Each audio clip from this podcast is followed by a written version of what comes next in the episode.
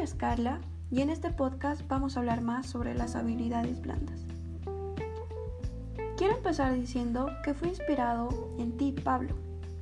Para las personas que no lo conocen, Pablo Talla es un docente con el que estoy llevando la materia de innovación y creatividad, quien me inspiró mucho en hacer y escoger este tema del podcast. Entonces, te preguntarás por qué Pablo.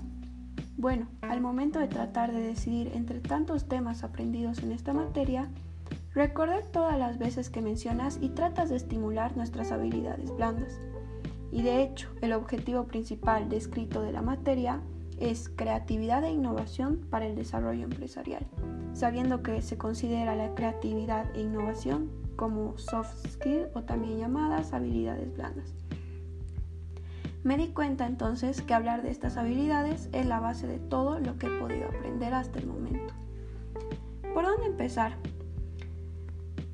Em, quiero resaltar que este podcast va a estar dividido en hemisferios del cerebro, habilidades duras, habilidades blandas, importancia de las habilidades blandas, cómo desarrollar las soft skills y las habilidades blandas más buscadas actualmente, junto con la conclusión. El cerebro tiene dos hemisferios y los puedes entrenar para poner puentes espontáneos cada vez que sea necesario. El hemisferio izquierdo es asociado a lo racional, a lo mental, a los cálculos, y el derecho a las emociones, sensaciones, la comunicación, a lo blando.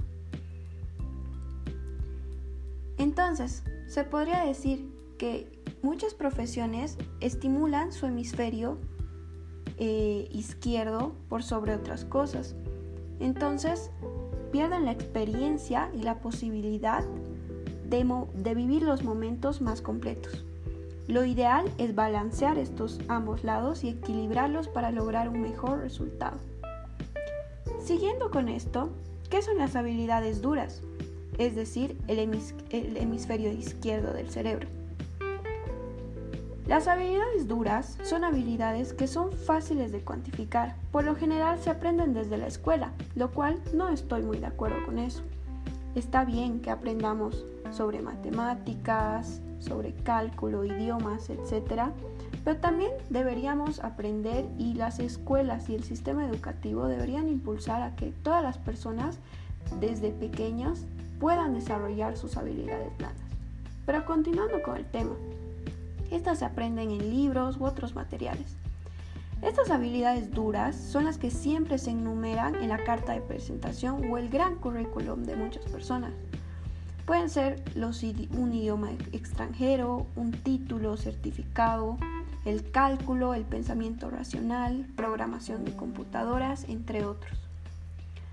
Las habilidades blandas por otro lado, son habilidades subjetivas, que son mucho más difíciles de cuantificar, también conocidas como las habilidades de las personas o habilidades interpersonales.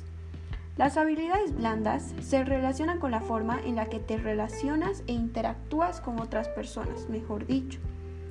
A diferencia de las habilidades duras, es difícil señalar evidencia específica que posees una habilidad blanda.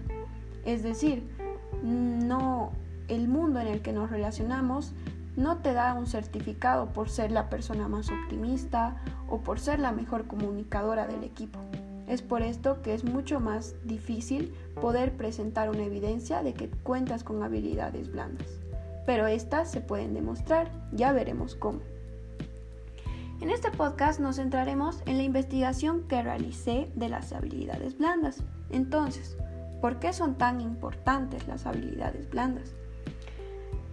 A través de la investigación pude llegar a un dato muy interesante. Existe un estudio que se ha llevado a cabo por Harvard, Estados Unidos. Demuestra de forma científica que el 85% del éxito a nivel profesional se basa en la aplicación de las soft skills o habilidades blandas. Son un elemento clave en la psicología organizacional y están vinculadas a la inteligencia emocional que posee cada persona. Algunos las tienen de manera innata, es decir, desde nacimiento, pero también hay otros que tienen que aprenderlas un poco. El mundo de la propiedad intelectual está lleno de habilidades blandas, como la creatividad, innovación, es por eso que protegen esos derechos de autor. Y estos recursos humanos en el mundo laboral ahora se exigen muchísimo, no es como antes que solo se debería presentar un currículum. Los empleadores del actuales exigen que sus futuros empleados cuenten con estas habilidades blandas. Y si no, es necesario que las puedas desarrollar para tu éxito laboral. Aquí viene el siguiente punto y muy importante, cómo desarrollar las soft skills. Desarrollar una habilidad blanda lleva tiempo, lleva experiencia y muchas veces equivocaciones que tienen un costo, pero hay que desarrollarlas en uno u otro momento. Ser un líder no se trata simplemente de hacer, lo que la, hacer que la gente haga lo que tú quieres. El liderazgo significa mucho más. Significa inspirar y ayudar a alcanzar a otros su máximo potencial. Generar un compromiso, echar una mano con tu colega cuando lo necesite. Saber mediar, saber ser un buen observador crítico para comprender mejor los aspectos en una charla y así poder generar un mejor resultado. Entonces resulta paradójico que en un mundo en el que las redes sociales están cada vez más presentes en nuestras vidas, el ambiente empresarial del ser humano es cada vez más individualista y egoísta.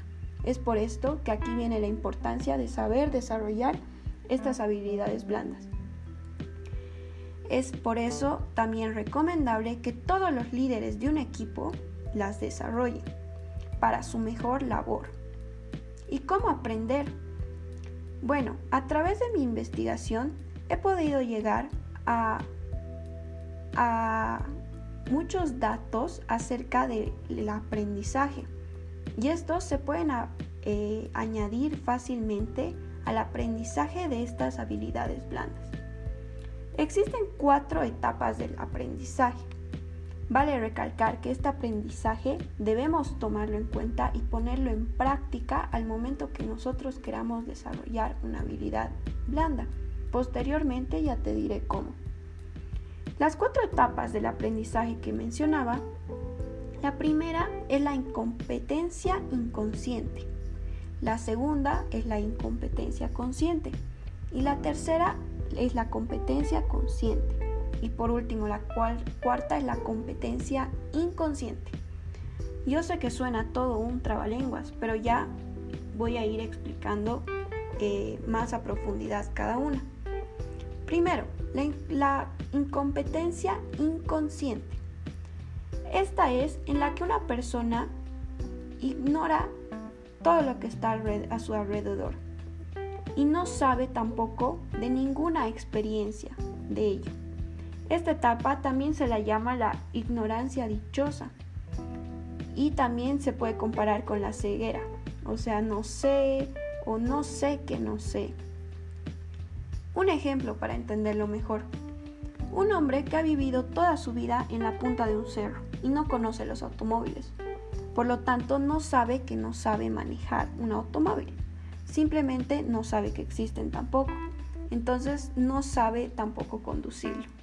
Esa es la incompetencia inconsciente. Como segundo punto vamos a hablar de la incompetencia consciente. Ahora sé que no sé.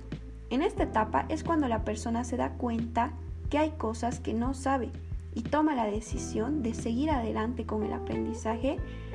Y si esta etapa es muy difícil, hay veces que no prefiere avanzar y quedarse sin saber. Sigamos con el ejemplo. Este hombre que vivió siempre en un cerro, un día decide bajar a la civilización y se encuentra con los automóviles. Inmediatamente se da cuenta que hay personas conduciéndolos, pero él no posee esa competencia. Entonces, puede tomar dos decisiones. Dos decisiones, quedarse sin saber manejar o de, toma la decisión de aprender a manejar. Esa es la incompetencia consciente. Como tercer punto, la competencia consciente. Es la etapa en la que una persona es capaz de hacerlo, pero aplicando atención y concentración. A medida que vamos adquiriendo competencia, necesitamos estar conscientes de cada cosa que hacemos para avanzar en dicha competencia. Sigamos con el ejemplo. Este hombre bajó del cerro, entonces toma la decisión de aprender a manejar y se lanza a sus primeras prácticas. Se dice a sí mismo, aprieto el embriague, pongo primera, miro por el espejo, giro al volante, es decir, está consciente de la serie de pasos que tiene que seguir para poder adquirir mejor esta competencia, que es manejar. Nuestro amigo está aprendiendo a manejar. Transpire, se agote mentalmente con tantas cosas que debe procesar y aplicar al mismo tiempo. Es posible que llegue a aprenderlo o es posible que todavía se vuelva a rendir. Por último, la etapa de la competencia inconsciente. Esta habilidad se convierte en una serie de hábitos automáticos que la mente queda en libertad de desarrollar otras actividades al mismo tiempo. No sabemos que poseemos una competencia, o mejor dicho, no nos damos cuenta que la poseemos y la desarrollamos de manera automática. Continuando y finalizando con nuestro ejemplo, nuestro amigo del cerro que ya sabe manejar ahora es capaz de conducir un vehículo con gran destreza reaccionar ante cualquier situación de peligro, está apretando el freno, puede escuchar música mientras conduce, hasta tararear una canción sin estresarse. Es decir, que ya es un, está inconsciente acerca de su competencia. Y estos fueron los cuatro pasos. En resumen, y para complicarte un poco más tu cerebro, voy a hacerte un pequeño trabalenguas y espero pronunciarlo bien. Esta es la curva del aprendizaje. Como primer punto, la incompetencia inconsciente. No sé que no sé.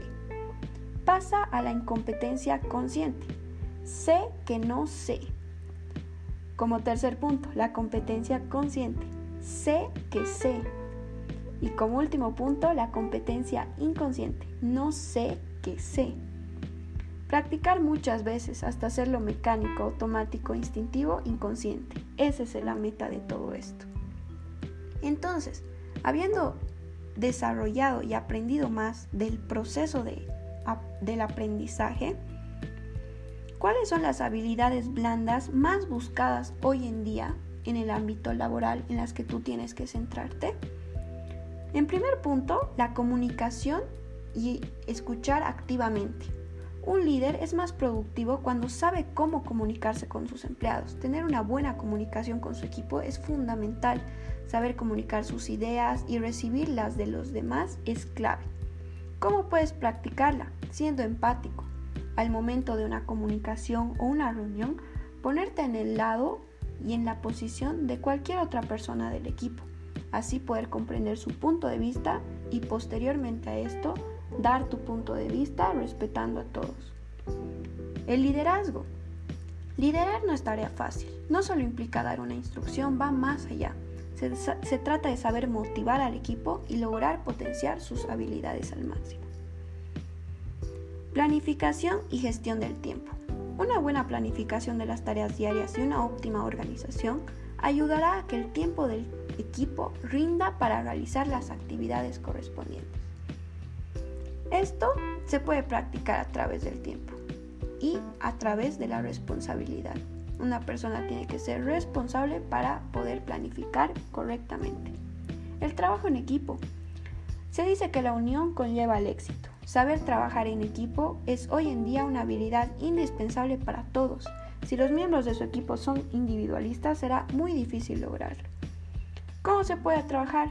Poniendo en práctica la confianza debes confiar que todos los miembros de tu equipo harán un gran trabajo. La flexibilidad. En un equipo necesita colaboradores que sean flexibles, que puedan adaptarse a los cambios y mantener la organización actualizada. Toma de decisiones. La toma de decisiones es algo que hacemos todos en nuestra vida cotidiana, ya sea a nivel profesional o personal. Necesitamos colaboradores y líderes que sean solucionadores de problemas, que sepan tomar la decisión correcta aún en situaciones complicadas. Imagínense ustedes un líder que sea dubitativo. Orientación a resultados. Consiste en dirigir todos los actos de una empresa para alcanzar una meta Los colaboradores deben conocer las metas y objetivos a los que se quiere llegar para así aumentar su compromiso. Negociación. Es la habilidad de llegar a un acuerdo entre dos o más partes. Tus líderes deben saber que siempre hay opciones que beneficien a hartas partes. Aquí entra mucho el tema de la empatía también, ponerse en el lugar del otro para también poder dar beneficio a ambas partes. En conclusión, este fue un pequeño resumen de un tema bastante interesante y con mucha profundidad para seguir hablando. En mi opinión personal, aprendí mucho y pondré en práctica y trataré de seguir desarrollando estas habilidades blandas para seguir con mi progreso personal. Quiero terminar este podcast con una frase que encontré que me gustó mucho. En un mundo más competitivo, al adquirir estas habilidades hace que te destaques y no solo te convierte en un mejor profesional, sino en un mejor ser humano. Muchísimas gracias. Hasta la próxima.